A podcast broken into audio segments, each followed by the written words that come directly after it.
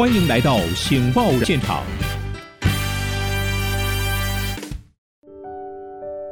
听众大家好，欢迎来到《醒报环境论坛》，我是主持人台湾醒报社长林义玲。今天我们为您邀请到两位专家学者，一起来讨论我们的环境问题，特别是针对气象方面哈，我们来看一看最近的天气状况以及未来的展望。为各位介绍两位专家学者，首先介绍中央研究院地球科学研究所的兼任研究员汪中和教授，汪老师你好。主持人好，大家好。第二位为各位介绍台湾整合防灾工程技术顾问的总监贾欣欣博士，贾博士你好，汪老师，主持人各各位听众大家好。来，我们今年哈的这个冬天差不多也过了一半哈，快要尾声了哈。但是在这一连串的这个呃感受上哦，我我自己的感觉不晓得呃听众朋友或者是呃这个老师们的看法，就是感觉特别的湿冷哈。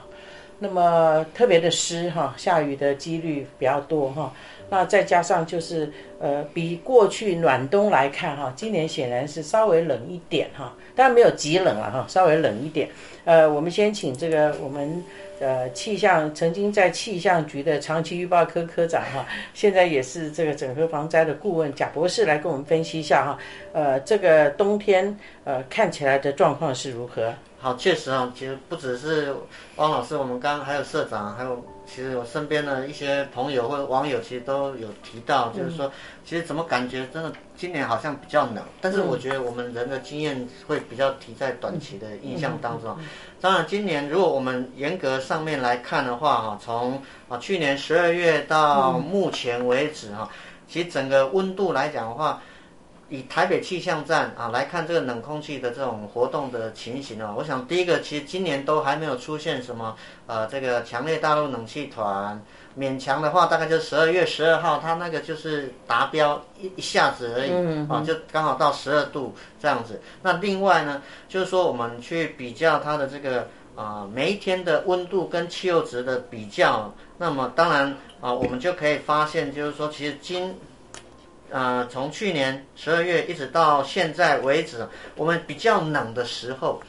啊，比较冷的时候，大概就有几个时间点了，大概三个时间。第一个就是说在十二月初的时候，十二月一号到十二月五号。那第二个阶段是在十二月，刚好是圣诞节附近左右，十二月二五、二六、二七这样。哦，那再来一个比较冷的时间点，就是在这个啊一月的十号、十一、十二号。哦，大概这。几天是相对是比较冷的时间点，啊，我想这是第一个。所以整体来看的话，我们这个冬天其实没有没有特别冷，但是我们感觉冷，为什么？因为其实我们最近从其实严格来讲，在我们今年农历年的时候，其实北部的朋友就感受很深刻，下雨下到。不知道要去哪里玩，窝在家里，所以身材胖一圈，然后温度相对又比较比较冷，嗯，哦，所以所以呢，我们的感受会这样。但是我刚啊，从一些实际的资料上面来看的话，其实我们今年啊，就是从这个冬天十二月，去年十二月到今年目前二月为止的话，其实我们还是温度正常到略偏暖，嗯，至于就是说降雨哦，降雨。感受比较多，当然我们是在，如果是住在这个北部、东北部还有东半部的朋友，像啊我的老家宜兰啊，这个花莲呐、台东或者是我们大台北地区基隆，确实是感受到下雨的天数比很多，非常非常多。但是中南部相对好一点点。嗯。再来就是说啊，比较特别的地方，大概就是说我们在这个基隆啊，嗯，基隆这个地方哈，它的这个日照时数就是呃。我们如果说在冬天来讲，我就算好从早上八点好了啊，早上八点到下午四点，平均一般正常可能也有六个小时到八个小时，如果都出太阳这样子，就是日照有足够的日照，至少有六到八个小时。但是呢，今年啊，今年的这个一月份哦，基隆的这个日照时数啊，它只有十一点七个小时啊，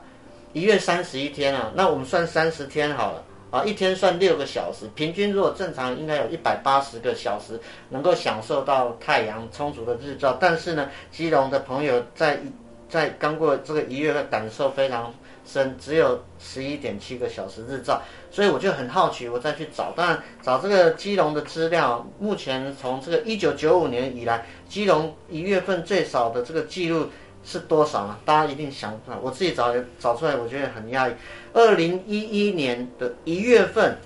只有一点三个小时，只有一点三个，也表示二零一一年那一年的一月其实更湿更冷，那个云可能更多，降雨的天数是更多。好，所以对我们来讲的话，其实确实今年我们近期的感受是觉得又湿又冷。但是呢，温度来讲的话，从去年冬天到目前，其实正常到略偏暖。降雨的部分确实是在整个北部跟东半部相对是比较多一点点，中南部呢降雨相对比较少。另外一个呢比较特别的地方，刚提到就是整个北部还有东部，整个完整东部。这个日照时数是偏少，没有错，连中南部的日照时数也偏少，所以，我们中南部我有一些这个这个这个啊网脸书的这一些网友，他们是农业做农业的朋友，他其实就问我哇，为什么最最近这个日照都不太够，那他们的作物就没有充足的日照，就不会有这个好的这个生长啊，所以我想这个是我们感觉上近期的感觉确实是又湿又冷，特别是在北部东北部感受更深，但实际上。不是这个样子，是有比较湿是没有错的。好，贾博士讲到重点了哈，重点就是数据是一回事，感觉是一回事啊。这跟我们政府在施政的时候，他拿一堆数据，但是我们感觉就是很惨嘛哈。但是数据上好像也是不错哈，这跟地震的情况有点像哈，就是大家感觉上是怎么样，这有一些主观哈。那刚刚博士提到几个重点，一个是说，其实今年的冬天算是正常的哈，正常的温度没有特别冷，也没有特别暖哈。那第二就是说，其实你如果光以台北看天下的话，那你当然是觉得台北是又湿又冷。那中南部呢，每天嘛都是艳阳天哈，这个我可以作证哈，因为我前前几天才我家我家就是住在基隆哈，暖暖那边，所以我天天都觉得哇都看不到太阳，可是我一坐上高铁。到基隆、到花莲看花灯，哇，整个就不同哦。那花，那不对不起，我讲高雄的花灯，那你就整个感觉到高雄人民就是他们就觉得每天天气都好的不得了啊，也没有下雨啊，极少。我问过他们，很少下雨，下雨也是下很少，一下就结束了。所以这里就牵涉到我们在这里讨论这个话题的问题，是你站在哪个角度看哈？站在全台湾的角度，还是看在北部的角度？是看在今年的状况，还是看在常年的状况？哈，长期的状况。但是无论如何，这个我们在企业的经营上，或者刚刚讲的农业哈，或者到民众的生活上，我们的确是要去。用比较正确的态度去看天气，而且随时心中预预备说冬天是长什么样子哈。那也预备多雨的天气要怎么样？你活在多住在多雨的地方要怎么样过日子哈？那我们再请汪老师跟我们分析一下，你看我们今年这个冬季的展望你怎么看？今年冬季还是一个反盛一年，跟我们去年其实是一样的，但是今年相对温和很多。嗯，我们去年年初的时候，我们台北还有寒流，今年我们是还没有经过寒流。嗯，所以今年其实是呃比较偏暖，对，但是是一个反盛阴，所以我们的降雨会偏少。嗯，所以一直到今年的呃。呃，年终啊，预估我们的降雨量都会偏少，那对于我们未来的水资源其实会有一些影响，嗯这是我们需要去防范的。老师，媒体这么多，你真的还要办台湾醒报吗？可是你觉得大家对媒体满意吗？至少台湾还少一份清新、有性外爱、有真善美的报纸吧？媒体很难活哎，老师，您要怎么活啊？没错。不过我们很有效率，很努力啊！台湾醒报有什么特色呢？我们是深度报道、极简阅读，什么都有，就是没有口水；什么都有，就是没有八卦。那大家可以怎么帮助台湾醒报呢？欢迎大家来订电子报，也可以捐款，我们会开给你抵税收据。这么说，就请大家一起来支持林依林老师所办的台湾醒报吧！请上网阅读您不可不知的清新媒体——台湾醒报。A n n t w dot com。哎，等等，你汪老师说这样的降雨还对水资源有影响？应该今年看起来这个梅雨之前都还蛮多雨的啊。哎，今年我们说冬天我们的降雨是正常，但是够不够用？啊不，冬天的雨量本来就是偏少啊，是它是没有办法。可是我们北部不是觉得雨很多吗？不，呃，北部的雨水没有办法这个。让我们一直啊，对，放到这个我们的年终，哦。我们的真正的春耕，或者是到了我们夏季用水的高峰那个时候。所以，北部这些雨水也没办法储存，北部它能够存的很有限。很有限。所以我们这段时间，呃，被雨打也就是认了，也没什么 正面跟有没有没有下。我们说我们下雨的下雨。我们下雨的日数可能很多，但是我们的雨量不高。啊、啊都是呃非啊，没有没有大雨、暴雨这样子，对，所以这些雨也没什么用。是它对于我们的水资源的益助其实帮助是很哎，这个也是对我们想知道的重点。因为就是确实啊，刚刚汪老师有特别提到，就是我们在冬天的时候，当然冬天我们先讲，可能以不以全台的角度上面来看的话，可能进入到十一月、十二月，一直到隔年的这个二月左右，基本上我们台湾的降雨形态。除了一些特殊的状况哈，会出现比较明显的降雨，啊待会儿再做算。所以一般我们冬季的降雨量其实相对是不多的。哦确实这个我想是刚刚汪老师特别讲不够到这一点就对了对，就是它冬季的雨就是绵绵的雨，它可能就是雨量不多，但是它是可能下雨的天数比较多这样。嗯啊，一般气候的特性是这样，但是在某一些特别的气候形态之下，比如说，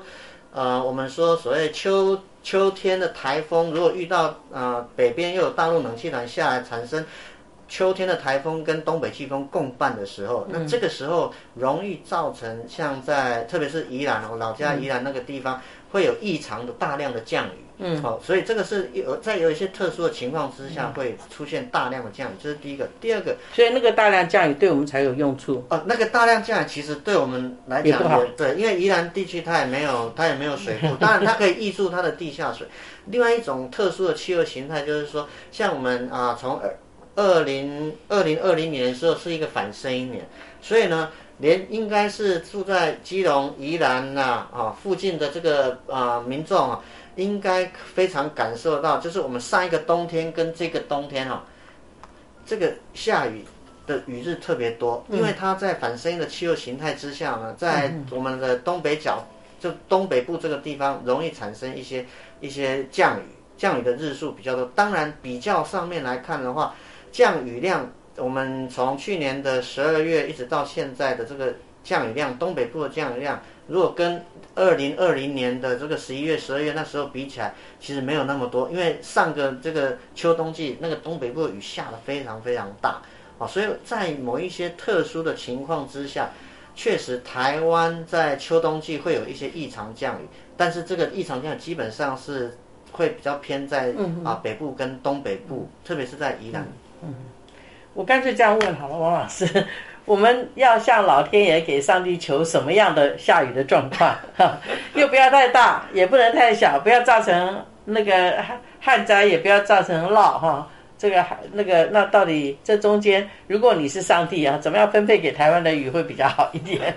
哎，我觉得呃，水资源我们要的就是说啊，不要太多，也不要太少。对啊，啊，但是呃，老天他能够提供的，其实呃，以我们过去的平均来说，一年两千五百毫米的雨量，在全世界来说是非常奢侈的一个地方。哦，是哦，啊，只是我们的季，我们有季节性的分配嗯哼啊，有有湿季，有干季。那现在就是我们自己要怎么去调配。哦在湿季的时候，我们尽量把它留下来；在干季的时候，我们可以很从容地去用。那这就是我们要用人为的工程方法去做一些啊呃前后的这种调整。嗯，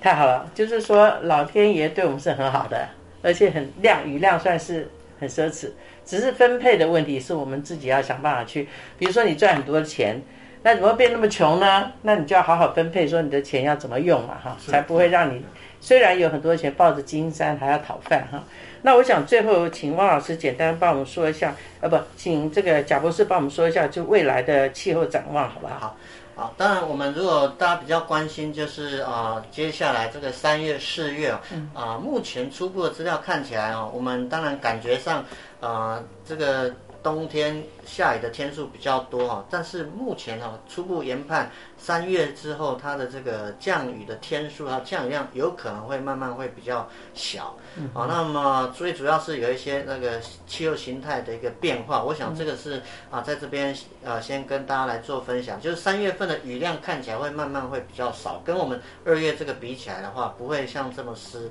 再来就是说温度方面来看的话，温度方面。呃，我们在三月份整体上面，台湾还也是以正常到略偏暖的机会比较高，啊，那么会不会再有一些冷空气的影响？呃，我看起从一些初步资料看起来的话，呃，应该是在我们，但就是二月十八、十九号的时候，会有一波比较强的这个冷空气下来。当然，我们后面初步看起来，应该冷空气慢慢就有机会消销声匿迹了。嗯，对，